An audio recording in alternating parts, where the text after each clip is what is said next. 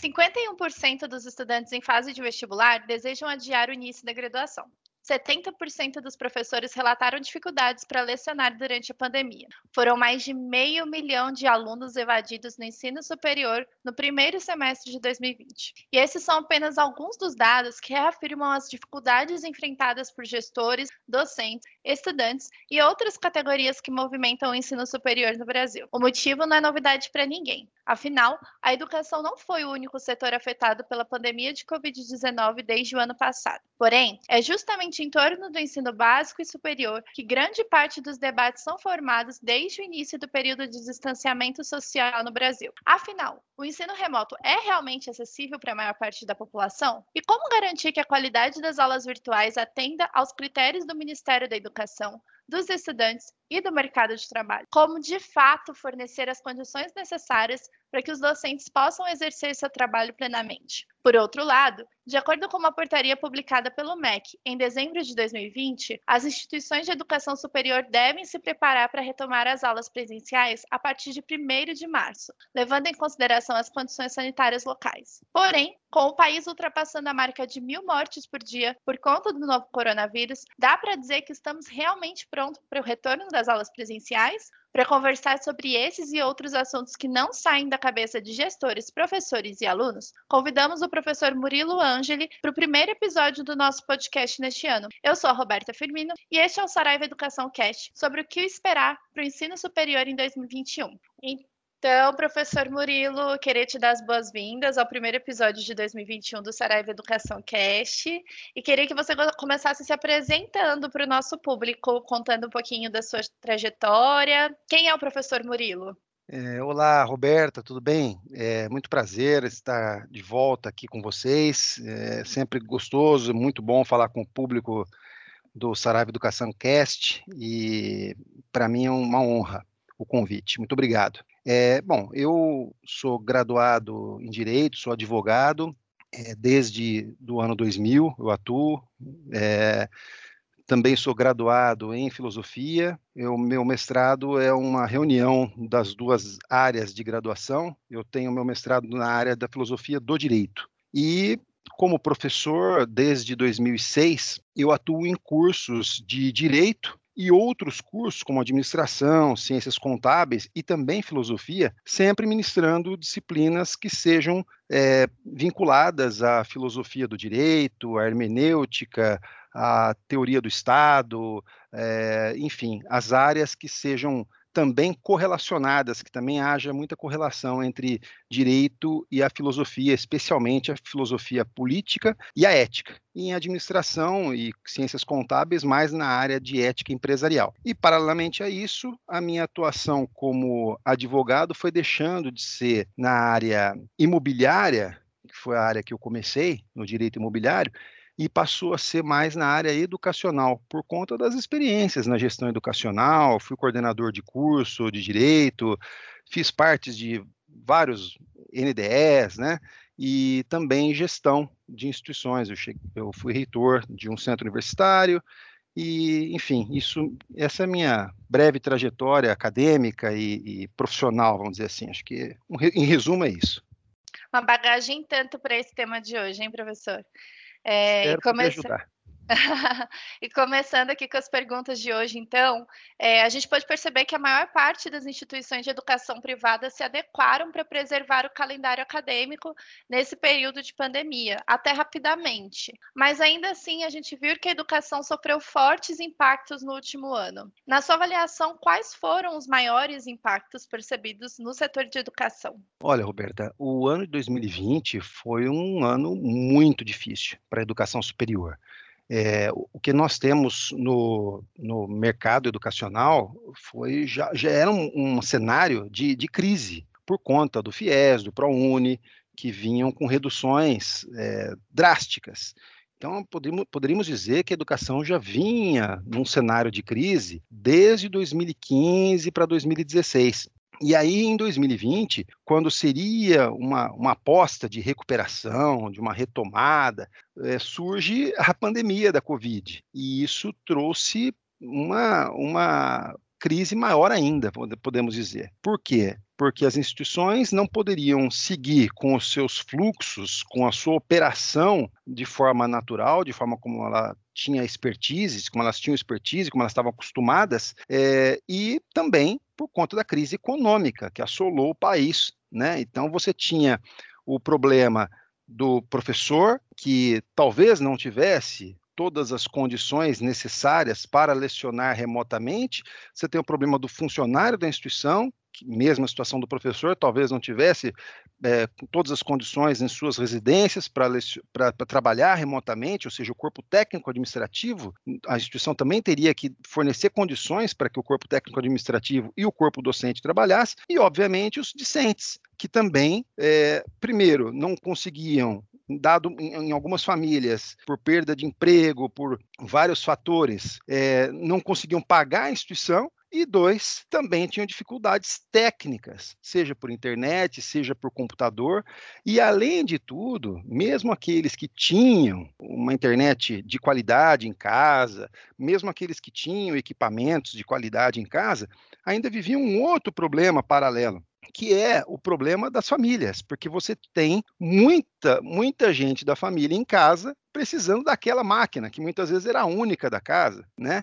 Então você tem lá o pai que trabalhava na empresa X, a mãe que trabalhava na empresa Y, é, e a criança que estuda na escola, né? E o filho universitário. Então, como dividir os equipamentos da casa? Então, a casa de uma hora para outra, uma casa que para um, um, um computador servia a casa completamente, de repente aquele computador passou a ser disputado por todos da família. Isso para aqueles que tinham boa internet e bons equipamentos. Então você imagina que a situação para as instituições foi mesmo de, de caos, né? Mas é, você falou muito bem que os gestores universitários reagiram bem, né? As instituições privadas, especialmente, é, que têm uma flexibilidade, uma, uma, uma, um maior poder de reação, elas, elas agiram muito bem e rapidamente e conseguiram a partir de algumas normas flexibilizadoras do Ministério da Educação, elas conseguiram sim se adaptar e também graças à excelente boa vontade, à excelente garra e à performance de altíssimo nível dos nossos professores universitários. Então, acho que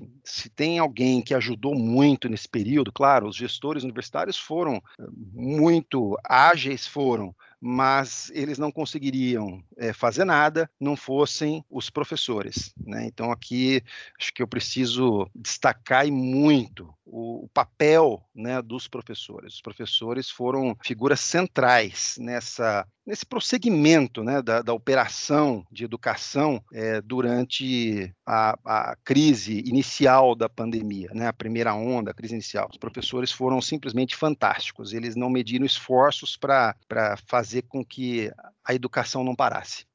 Nossa, com certeza, professor. E eu fico pensando aqui que, paralelamente a isso, teve toda aquela discussão de entre é, o funcionamento do EAD e o ensino remoto às pressas, né? Muitos alunos não entenderam que o que estava que o que foi colocado nesse período foi o ensino remoto às pressas e não a metodologia da educação à distância. Eu acho que isso resultou em muitas críticas para as instituições de ensino, para os professores, né, diretamente. Enfim, eu acho que é algo a se pensar também, né? É, certamente. O, o, a metodologia foi algo que não foi planejada, né? As instituições não planejaram o ano de 2020 pensando em crise, pensando em pandemia, pensando em é, ensino remoto. Então, certamente houve sim um prejuízo. Como eu falei para você, superado esse prejuízo foi superado pela, pela, pelo esforço, pela dedicação, pela, pela reinvenção dos professores e também, obviamente, pela dedicação dos, dos estudantes, dos alunos. Mas o que eu percebi,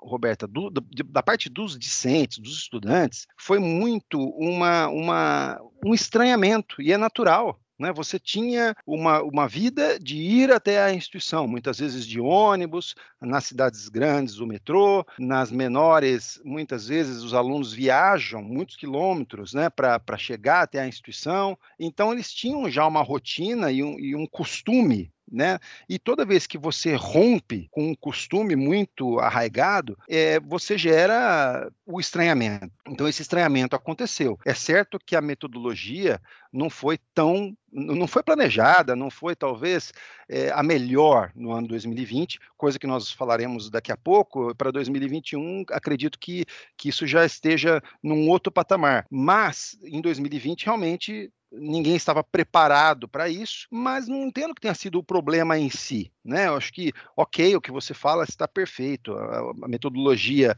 para EAD, para educação à distância, é diferente da educação presencial e, obviamente, para a educação presencial no modelo remoto, como é o que aconteceu em 2020. Mas o que eu senti do, por parte dos, dos estudantes foi um grande estranhamento, além das dificuldades que eu mencionei é, antes, né, do, do, equipamento, da internet e assim por diante. E tem uma questão de preço, né, sobretudo causada pela, pela crise econômica, os estudantes buscavam é, meios para poder continuar os seus estudos. E um dos meios para poder continuar seu estudo, seus estudos era pagar menos. E, e, a EAD, no Brasil, ela tem um valor menor que a, que a educação presencial. Então, o que os estudantes entendiam era que, bom, então isso é EAD. Então, se é EAD, logo eu pago menos. Então, também teve esse, esse questionamento em relação a valores, as instituições sofreram também com isso, muitos abaixo assinados, você via na internet todas as instituições privadas com,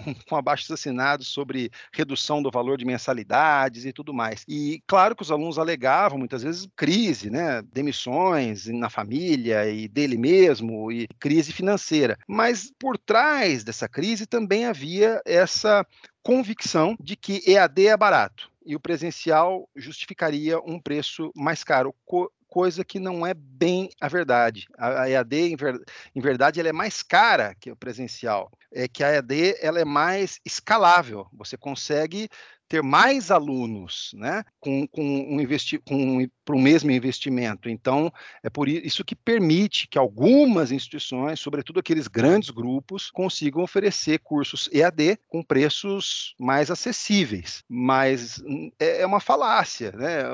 Você achar que a EAD é mais barata que o curso presencial. Pois é, e ainda nesse assunto, professor, eu acho que, eu acredito, né, que transformação digital é, são as palavras que a gente mais ouviu, ou estão entre as palavras que a gente mais ouviu nesse último ano. E a gente já sabia que a transformação digital na educação, ela era necessária, mas com certeza ela foi acelerada nesse período. Quais foram as principais adaptações que as instituições de ensino de educação superior precisaram fazer e o senhor viu por aí? Conta um pouquinho para a gente, por favor. Então, Roberta, o que aconteceu é, foi uma mudança muito, muito importante nos instrumentos de avaliação institucionais e nos instrumentos de avaliação dos cursos de graduação, né? Ou seja, as regras famosas, regras do MEC, que em verdade não são propriamente do MEC, mas de uma autarquia do MEC, que é o INEP, é? É, o que acontece é que esses instrumentos, que no final de 2017 foram completamente modificados, já exigiam um novo modelo para a educação superior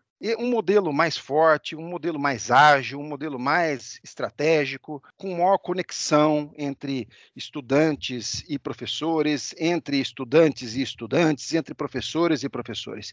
Isso é fato. Isso não tem nada que ver com pandemia. É, os novos instrumentos, as novas regras que o Ministério da Educação propôs exigiam é, é, inovação, exigiam é, novas políticas, novas ações, novos recursos, novos processos. Acontece que, na educação, talvez até por, por conta do nosso modelo tradicional, né, da, das universidades que no Brasil começaram em São Paulo e em Olinda, com os cursos de direito, elas acabam reagindo a essas mudanças, ainda que sejam mudanças nas regras, mudanças normativas, elas acabam reagindo com lentidão. Mas aquelas instituições que foram mais ágeis, aquelas instituições que já estavam mais adequadas aos novos instrumentos, às novas portarias que saíram ao final de 2017, certamente sofreram menos do ponto de vista de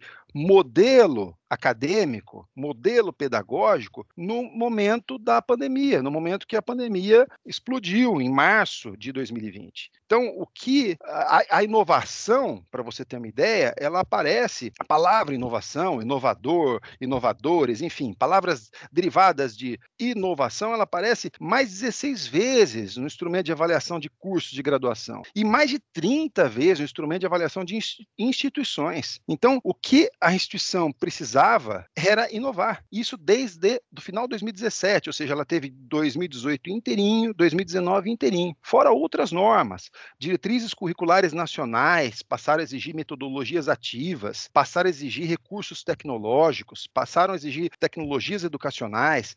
Então, as instituições que começaram a atender essas normas com, com antecedência, em 2020 não sofreram tanto assim. Mesmo os estudantes, apesar da crise financeira, da crise de equipamento, da crise de internet, como que eu já mencionei aqui, eles estranharam muito menos também. Essas instituições que já estavam preparadas tiveram uma evasão muito menor. Então, essa, essa evasão gigante que aconteceu no momento que, que, explodiu a pandemia, né, no primeiro semestre, segundo semestre de 2021, ela foi menos sentida por aquelas instituições que já estavam mais preparadas. E mais preparadas não porque alguém inventou e teve um, um um insight que precisava ter uma, uma instituição diferente, inovadora. Não, simplesmente porque seguiu aquilo, aquelas, aquelas exigências trazidas pelos próprios instrumentos de avaliação. Instrumentos estes que não são impostos pura e simplesmente pelo governo federal, pelo Ministério da Educação, mas foram discutidos num fórum que participaram instituições privadas, órgãos representativos, instituições públicas. Então, os instrumentos foram muito discutidos, né? E, infelizmente, muitas instituições demoraram para seguir. E, olha, digo para você, até hoje existem instituições que não seguem esses instrumentos à risca e não entenderam bem ainda como, como seguir. Fico pensando até na adaptabilidade dos, dos estudantes, né, professor? Porque pensando, por exemplo, em cursos presenciais que contam com ferramentas como uma biblioteca digital ou uma plataforma de atividades, é, são alunos que, apesar de muitas das vezes não estarem acostumadas com as aulas online em si, já estão acostumados a usar essas ferramentas e aí, para começar a ter um ensino remoto, para ter um ensino remoto em sua totalidade, com aulas online, gravadas ou não, fica muito mais fácil de ser adaptado que um aluno que jamais acessou, que acessa uma plataforma só para conferir suas notas e tudo mais, né? Certamente. As instituições que já estavam preparadas, que já ofereciam é, ferramentas digitais, né, já se valiam de tecnologia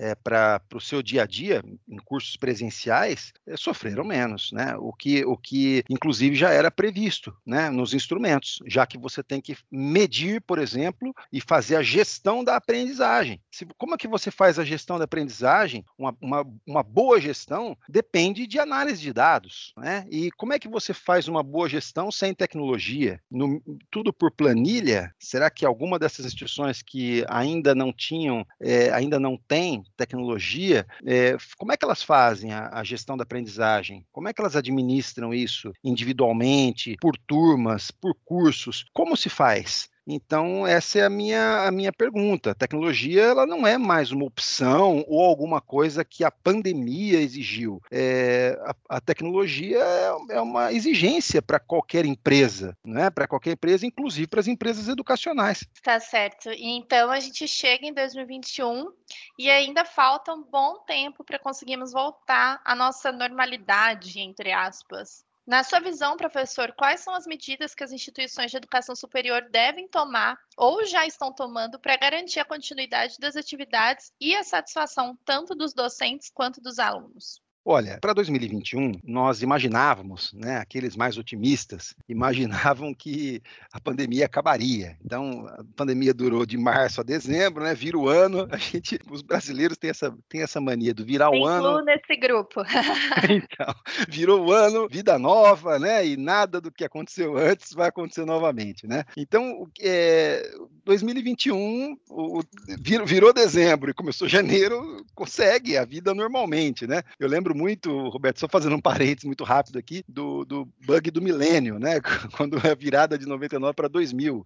Nossa, todo mundo, nossa, e agora? Dezembro de 99, agora vai entrar 2000, como é que a gente vai fazer? Enfim, claro, tem uma questão tecnológica aí, tal, das datas dos computadores, mas o que, que vai acontecer? Nada, vai continuar normal o calendário, a gente nem sabe exatamente se nosso calendário é perfeito, né? Se existe outros calendários aí, outras propostas de calendário, mas enfim, fechando parênteses aqui, essa questão de, de virada de ano é uma coisa é, institucionalizada, uma coisa cultural, mas a pandemia não, não acompanha essas, essas questões. É, o, que eu, o que eu vejo para 2021 é uma, uma continuidade do modelo que já acontecia em 2020, só que uma continuidade com menor pressão dos estudantes, até porque muitas instituições, existem diversos estudos já apontando para isso, muitas instituições, apesar da crise vivida, muitas instituições optaram por baixar o valor das suas mensalidades, né? É, isso,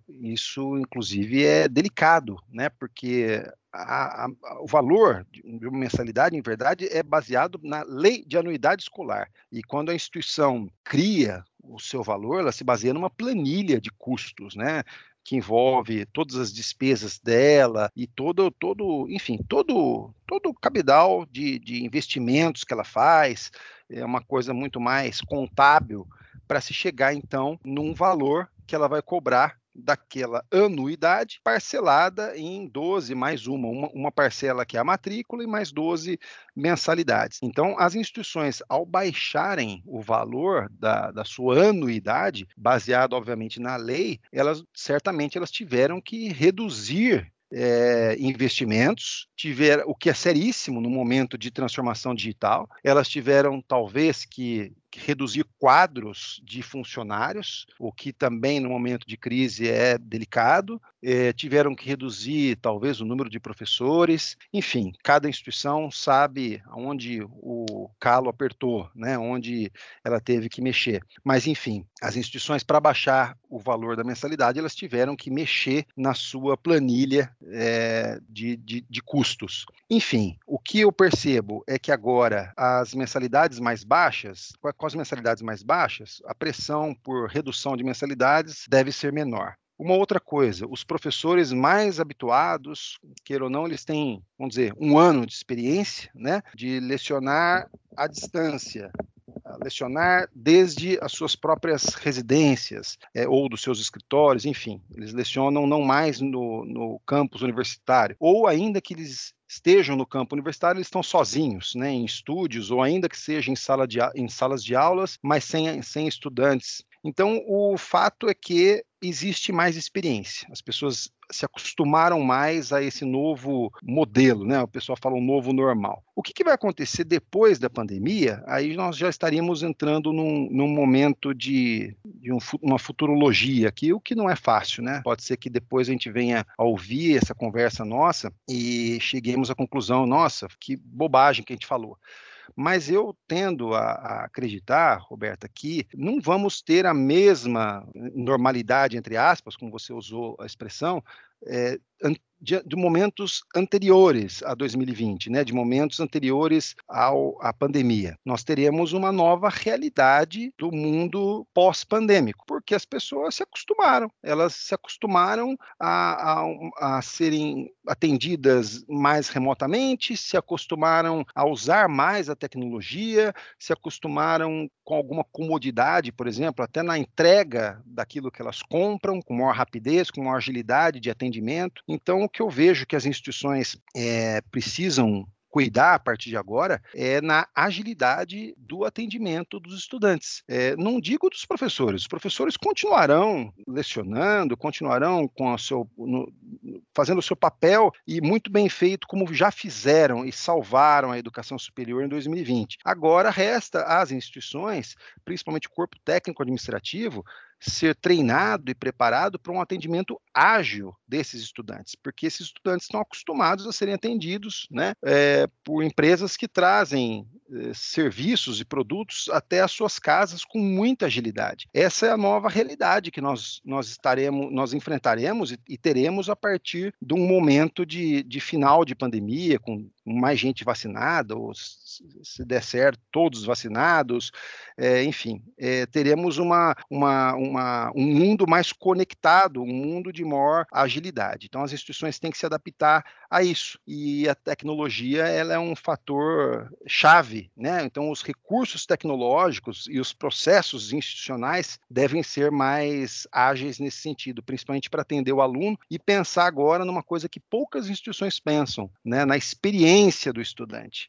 O estudante ele não deve ser visto como cliente, nós sabemos disso, é, um, é, uma, é uma questão é, tortuosa na educação superior. O estudante é cliente, mas se ele paga, ele é cliente. Não, na educação é um pouco diferente. O cliente é a sociedade. Uma instituição ela cumpre um papel social importantíssimo. Ela prepara profissionais para a sociedade. Então, ela prepara mais do que profissionais para atuar em uma determinada carreira, uma determinada área, ela prepara profissionais para atuar na sociedade. Quanta gente não é formada numa determinada área, mas que ganha competências e habilidades e acaba atuando em outra. Então a instituição é fundamental, a instituição permite né, com que as pessoas convivam, que as pessoas cresçam intelectualmente, é, com raciocínio crítico, enfim. Não vou avançar nesse ponto, mas é, o aluno não é cliente da instituição. O, o, quem é cliente da instituição é a sociedade brasileira. Então, e claro, do, do mundo. É, a instituição, portanto, tem que preparar esse aluno com muita seriedade, com muita preocupação, com uma formação qualificada. Então, esse aluno deve sim viver uma ótima experiência para que ele cresça, para que ele aprenda nessa instituição. Ele não deve ser tratado como ele está sempre certo, não é isso. Não é ser tratado como um bebê, não é, não é ser tratado como o cliente tem sempre razão, porque muitas vezes o aluno não tem razão. É? Muitas vezes ele ainda é imaturo. E na instituição de educação superior, ele vai ganhar maturidade. No seu processo educacional, na graduação, na pós-graduação, ele aumenta o seu nível de maturidade. Então, a instituição precisa entregar pessoas graduadas, pós-graduadas, melhores, mais qualificadas para a sociedade. E isso a gente consegue muito agilizar e, e por meio da, da, da, tecnologia, das ferramentas tecnológicas, dos novos currículos baseado em competências. Isso a gente consegue fazer. E eu acredito muito nessa nova realidade, sabe, Roberta? Independentemente da educação é, híbrida, como eles dizem, ou presencial, como eles dizem, ou EAD. O que nós precisamos é, é educar criar, é, fornecer para a sociedade estudantes preparados, preparados para a vida, preparados para o mercado de trabalho. E acho que nessa, nessa nova realidade, nesse novo mundo, as competências que os estudantes ganham na, na instituição de educação superior, elas são fundamentais, essas vivências. Então é, é aí que as novas tecnologias precisam entrar, porque o mundo, cada vez mais, é tecnológico fui anotando alguns pontos muito interessantes na sua fala, professor. É, o primeiro foi sobre a experiência do estudante, que é uma tendência mapeada da educação superior em 2021. Inclusive, já vou fazer aqui né, uma, um pequeno merchan, que quem não baixou o nosso e-book ainda, a gente tem um e-book sobre tendências da educação superior em 2021, e nele a gente fala justamente sobre essa experiência do estudante, que não vai só na sala de aula, na aula online, mas de toda a experiência do estudante estudante na universidade, desde a sua entrada, a sua busca por informações para entrar naquela universidade, a matrícula, essa coisa que você falou, né, de lidar com o sistema administrativo e tudo mais. Achei muito interessante você citar isso.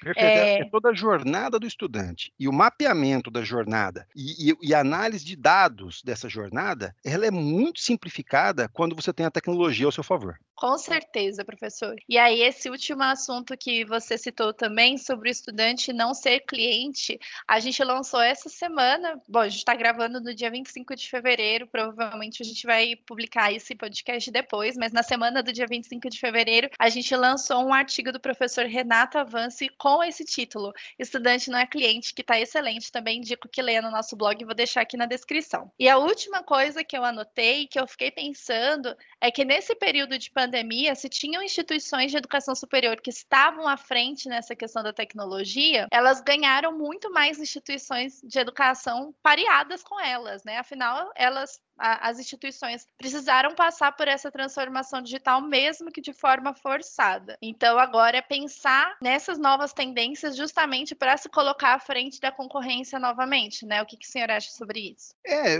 aquelas que estavam preparadas é, certamente sofreram menos, né? e a partir de agora, com uma normalização, né, o entendimento de que a pandemia vai durar mais tempo, talvez até 2022, enfim, é, nós temos que, que as instituições que já estão preparadas, a tendência delas é até de crescimento, porque, obviamente, o marketing importantíssimo para as instituições, e cada uma delas sabe bem disso, é o marketing local, é o boca a boca, né? Então, os estudantes que estão lá dentro comentando com outros estudantes, né? Comentando com os seus irmãos, com os seus primos, com seus amigos, parentes, enfim. É, olha, aqui é super legal. E, e, quando o estudante vai dizer que a instituição é, é, é legal? Quando a instituição é interessante para ele? Quando ele tem uma experiência conectada, quando ele consegue conversar com os seus professores, com os seus colegas, e ele só vai conseguir isso é, no momento de pandemia é, por meio da tecnologia. Claro que algumas instituições, e isso é importante também, têm feito aulas práticas é, presenciais, né, com cuidados, separando os alunos em grupos e tudo mais. E esses cuidados também são chave, né, separando, demarcando o solo, medindo a temperatura dos estudantes, disponibilizando álcool em gel, é, até a máscara descartável. Claro que isso tudo tem custo, né? É, o ideal é que o aluno já, já, já seja informado que ele tem que ir com a máscara, mas se o aluno foi até a instituição sem a máscara, qualquer problema que, que haja, a instituição não, não, não pode exigir que esse aluno não faça a aula. Então, é importante ter uma máscara descartável à disposição daqueles alunos que porventura esqueceram. Enfim, esses cuidados todos da higiene, né, do, dos ambientes, da separação, do distanciamento, dos ambientes serem arejados, dos ambientes que não sejam arejados serem isolados dentro da instituição. Enfim, todos esses cuidados da, da pandemia, as instituições devem tomar e permitir com que os estudantes tenham o máximo de contato, se sintam, vamos dizer, dentro do campus, mesmo mesmo estando longe, né?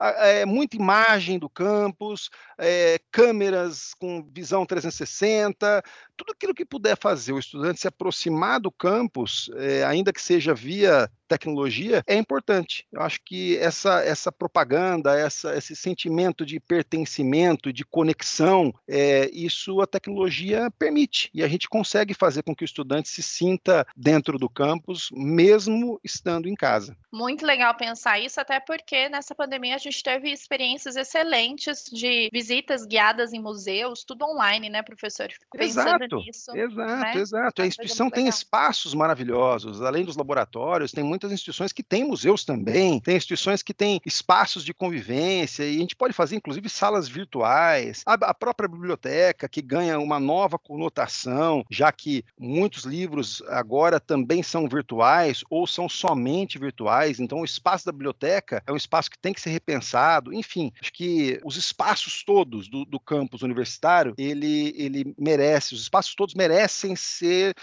repensados, né? Acho que essa é uma novidade que nós precisamos ter e pensar aí no, no pós-pandemia em um novo campus universitário. Inclusive, pensando em normas da educação superior, eu falei dos instrumentos que lá em 2000, 2017 é, parece que anteviram né, o, o, o que aconteceria em 2020 e as instituições que estavam antenadas e seguindo as normas em 2020 sofreram menos, agora esses instrumentos estão sendo rediscutidos e novidades virão em breve. Né?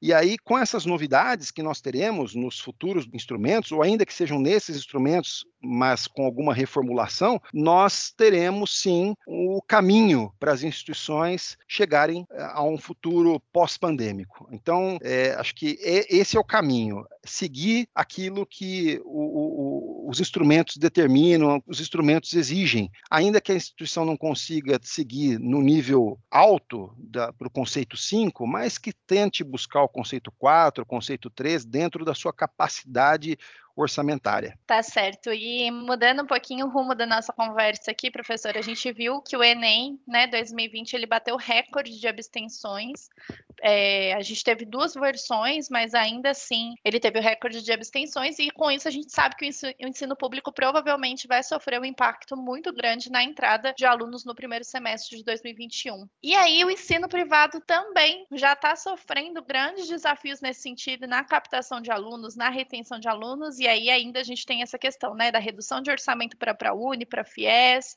é, esse recorde de abstenções no Enem. Quais são as dicas que você tem para a captação de alunos nesse primeiro semestre de 2021? Roberta, o Enem é o, um marco de captação. Né? Quando, quando acontece o Enem, na sequência do Enem, assim que a nota é divulgada, é que os alunos buscam primeiro o SISU, né, para a educação pública, e na sequência, é, praticamente concomitante ali ao SISU, a educação privada. Por quê? Porque a educação privada quer ótimos alunos, quer captar ótimos alunos. Óbvio que ela quer captar alunos, mas ótimos alunos de preferência, porque a educação privada precisa também de alunos excelentes para ter é, um ótimo nível durante o processo de, de educação, processo de ensino e de aprendizagem. É importante chegar ao final e ter ótimos alunos para que a turma, o nível de discussão em sala de aula seja de excelência, enfim, que o nivelamento não seja um momento tão difícil e as instituições buscam isso. E uma das, um dos meios de trazer e de motivar esses ótimos alunos é justamente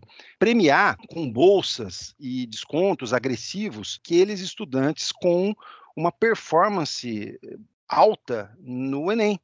Quando você tem um índice de abstenção tão grande no Enem, não tem muita saída, porque o que você faz? Primeiro, você abre mão de uma série de estudantes que, o, que saíram do, da educação básica, do ensino médio, e iriam para para o ensino superior agora, não é? Você, esses estudantes estão, vamos dizer, num limbo, que já que eles não fizeram o Enem, e para aqueles que já iriam fazer o Enem só para melhorar a nota, para tentar melhorar a nota do, do Enem de outros anos ou do ano anterior, esses só poderiam usar uma nota que talvez não seja melhor, porque senão eles não estariam inscritos novamente no, no Enem. Então, esse é, é um. A, a abstenção do Enem, o Enem feito da forma como foi, nesse período de pandemia, e a gente ouviu alguns relatos de salas lotadas, de, de, estudantes que realmente ficaram com medo né, no momento da prova, então tiveram uma má performance, provavelmente. E enfim. desculpa te interromper, professora, a gente teve toda, toda a questão do gabarito depois também, que os, os, alunos de educação básica ainda estão muito em dúvidas em, em, relação a isso, porque soltou um gabarito, deu problema no gabarito, soltou Exato. outro, enfim, tá uma confusão só. E, e aí tudo isso causou, vai causar impacto, obviamente, na educação pública, no SISU, por conta da performance desses estudantes, da baixa quantidade de estudantes na, na, educação pública e, obviamente, na educação privada, não é que usava o Enem, inclusive, como um vestibular ou um substituto do vestibular. Então, olha, o, a falta do Enem, a falta de um Enem digital, é, ou a falta de cuidado ao fazer um Enem com, com mais espaços, né, ou então em mais etapas, para que a gente pudesse usar os mesmos espaços com menor número de estudantes. Enfim, as, as soluções para o Ministério da Educação acho que não são o escopo aqui da nossa conversa, mas é, o Enem é, era fundamental que nós tivéssemos é, esse Enem, porque ele impacta todo o processo. Né? Nós temos milhões de estudantes que foram, que saíram da educação básica e agora ingressariam na educação superior. O que vai acontecer com esses estudantes sem o Enem? Né? E essa, essa é a pergunta que, que fica. Esses estudantes eles vão ter que, de alguma maneira, se virar, né? Fazer pequenas, pequenos cursos, é, cursos livres, enfim. É, o que eles vão fazer? Ou eles vão é, tentar trabalhar sem a educação superior, sem, sem, a, sem a instituição de educação superior, enfim, o que, que, vai acontecer com esses estudantes? Isso é sério. A falta do Enem é algo que impacta muito a educação superior. É até muito preocupante pensando no crescimento do, do, dos trabalhos informais no Brasil, né, professor? Quando a gente pensa nessa questão da, da, dificuldade de acesso ao ensino superior ter aumentado nesse ano por conta de todas essas questões, concomitantemente ao crescimento do trabalho informal. É a pouca qualificação dos trabalhadores e o, e o aumento do trabalho informal. Exatamente. E aí a gente falou sobre captação de alunos, Mas um outro ponto importante é a retenção. Afinal, muitos estudantes desistiram de continuar a graduação no ano passado. E eu imagino que isso se deva a diversos fatores que a gente já citou no episódio de hoje, como a dificuldade de acesso à internet, insatisfação com a qualidade do ensino remoto. Você tem algum, algumas dicas para compartilhar com as instituições nesse sentido? Olha, Roberto, o mais importante, quando, fala, quando, se fala em captação e, e, retenção, é você ter uma célula na instituição, ter um grupo de funcionários é, dedicado a isso. Né? Porque se você deixar na mão da secretaria geral, a secretaria tem muitas obrigações numa instituição. A secretaria ela tem funções múltiplas. A secretaria, se a biblioteca é o cérebro da instituição, a secretaria é o coração da instituição. Tudo passa pela secretaria. Então não pode, não podemos misturar as coisas. Nós precisamos ter pessoas, nós precisamos ter um grupo é, de pessoas dedicadas à área que a gente pode chamar de relacionamento e a área comercial. Né? Então, a área, vamos dizer, vamos chamar de área comercial ou de marketing, enfim, é a área dedicada à captação. E a área de relacionamento é a área dedicada à retenção. Essas pessoas precisam estar separadas, com um, um, um escopo de trabalho bem definido para poder fazer uma gestão profissional da experiência dos estudantes. Essa, essa, essa captação tem que ser feita de forma ágil, né, de forma rápida, como a gente já, já mencionou aqui. A resposta para os alunos precisa ser muito ágil. No relacionamento com os estudantes, a mesma coisa, inclusive com egressos, estudantes já graduados, porque esses estudantes também são possíveis é, novos matriculados de uma segunda graduação, de uma pós-graduação. Esses estudantes precisam ser muito bem tratados, até porque eles fazem propaganda, eles são um dos melhores marketings da instituição, porque ao serem grandes profissionais, ao serem concursados, eles vão dizer ou as pessoas vão ver aonde eles se formaram, onde eles se graduaram, e isso é, um, é a melhor propaganda para uma instituição. Olha, aquele juiz de direito, aquele desembargador, aquele médico, aquele biomédico, aquele fisioterapeuta de renome, enfim, todas essas pessoas são formadas nessa instituição. Essa é uma das melhores propagandas. Então, o aluno egresso, que às vezes pede uma segunda via de diploma, às vezes vai lá para pegar um, um histórico escolar, esse estudante precisa ser tratado também nessa célula de relacionamento e tratado de forma ágil, tratado de forma é, atenciosa, porque ele é um possível estudante de pós-lato, de uma segunda graduação, e ele é alguém que vai reverberar positivamente comentários sobre aquela instituição. instituição. Imagine esse estudante dizer: olha, eu estudei lá sim, mas ali é uma porcaria, ou aquilo lá foi bom, mas hoje é uma porcaria. Essa fala dele afasta estudantes ao invés de atrair. Então, esse, vamos dizer, para tentar dar uma dica, que a dica seria essa: separar do, do ambiente da secretaria, que é um ambiente que, que já tem muitos afazeres, é, você, você ter um grupo, né, pessoas dedicadas, corpo técnico administrativo dedicadas a captação e a retenção. E esse grupo, por fim, precisa, assim como toda a instituição, trabalhar com dados. E esses dados são coletados via tecnologia e especialmente por um órgão que é chave na instituição, é um órgão que alimenta a instituição, todos os setores da, da instituição. É a CPA, Comissão Própria de autoavaliação. Essa, essa comissão é, é, a comissão que faz a, a autoavaliação da instituição, ela que alimenta a instituição com todos os dados que permitem uma boa gestão e uma boa operação da instituição. E, de certo modo, professor, as instituições de educação superior tiveram um tempo para respirar agora durante as férias, retornarem mais preparadas para o primeiro, semestre de 2021, que está em pandemia ainda. O que a gente pode esperar para a educação superior nesse contexto, então?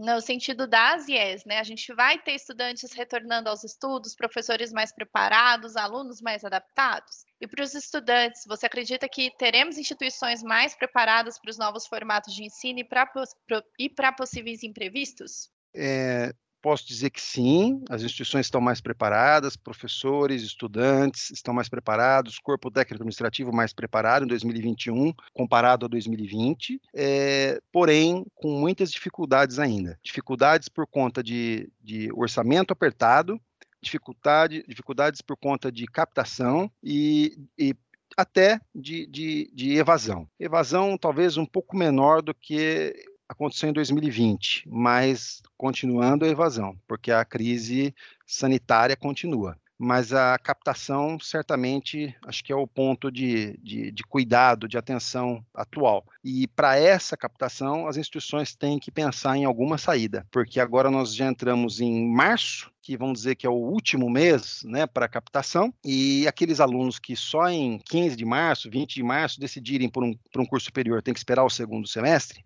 é isso que as instituições vão, vão, vão fazer, é essa saída? Ou existem outras saídas? Existe um, uma possibilidade de fazer um investimento e, e um, um, uma aceleração desse estudante? Enfim, temos que pensar do ponto de vista dos currículos. O que, que se pode fazer do ponto de vista de currículo em uma situação excepcional para atender esses estudantes, não simplesmente jogar esses estudantes é, numa, numa, numa sala virtual que já está em andamento já há um mês, um mês, um mês e meio, há 20 dias, e falar agora acompanha a aula aí. Não, mas é fazer um nivelamento, trazê-lo no mesmo nível que os demais para que ele não evada. Não adianta só captar e não, não, e não segurar esse estudante para que ele realmente tenha uma boa performance, fazer a gestão da aprendizagem desse estudante.